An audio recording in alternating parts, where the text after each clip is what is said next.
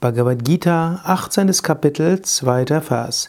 Shri Bhagavan Kamyanam Karmanam Yasam Sanyasam Kavayo Vidu Sarva Karma Palatyagam Prahustyagam Vichakshanaha Krishna sprach Gelehrte verstehen unter Sannyasa den Verzicht auf Handlungen, die mit Wünschen verbunden sind. Die Weisen nennen den Verzicht auf die Früchte aller Handlungen Tyaga. Krishna spricht also zu Arjuna über Sannyasa und Tyaga. Sannyasa ist eigentlich Entsagung, Sannyasa ist sogar der Lebensstand des, des Entsagten. Wenn man Sannyas nimmt, heißt das eigentlich, man wird zum Mönch, man wird zur Nonne, man trägt ein orangenes Gewand zum Zeichen, dass das Feuer alle Verhaftungen verbrannt hat und dass man mit großem Enthusiasmus mit Feuer nach dem Höchsten strebt. Krishna versteht hier unter Sannyas etwas anderes und sagt, da ist er in gleicher Meinung äh, wie Gelehrte. Sannyasa, also Verzicht auf Handlungen, die mit Wünschen verbunden sind.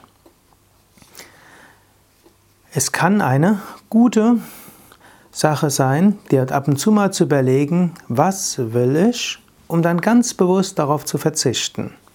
Natürlich, es gibt sattwige, rajasige, tamasige Wünsche, wie du vielleicht weißt. Sattva rein, Rajas eher egoistisch und auf Selbstwertgefühlsteigerung aus und Tamasik irgendwo ungesund, träge und un, vielleicht sogar unethisch, aber in jedem Fall nichts Gutes.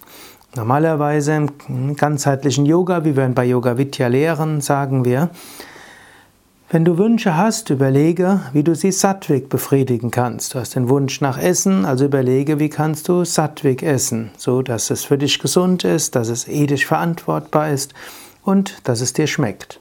Hm?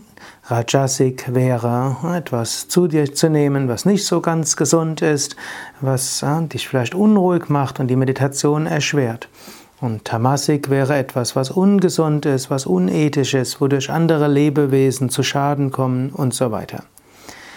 Normalerweise wählst du also das Sattwige. Es ist aber auch gut, auch auf das Sattwige ab und zu mal zu verzichten. Indem du auf das Sattwige ab und zu mal verzichtest, insbesondere Sattwige, das mit Wünschen verbunden ist, erlangst du Freiheit. Was nicht heißt, dass du denn das Rajasige oder Tamasige tun sollst. Du machst natürlich grundsätzlich hauptsächlich das Sattwige. Aber du kannst auch auf das ab und zu mal verzichten, was sattwig ist und was du magst. Einfach um frei zu sein, um nicht abzuhängen, äh, um abhängig zu sein von deinen Wünschen, von deinen Vorstellungen. Überlege dir also, gibt es irgendetwas, was du besonders gerne magst und was du aufgeben kannst, mindestens mal für einen Tag.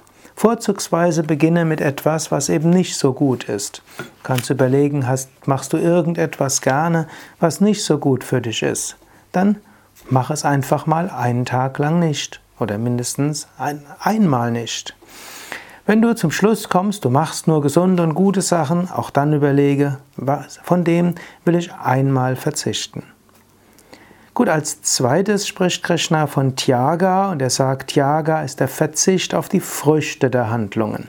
Du tust etwas, du tust es so gut wie du kannst und dann lässt du los. Das ist Tyaga.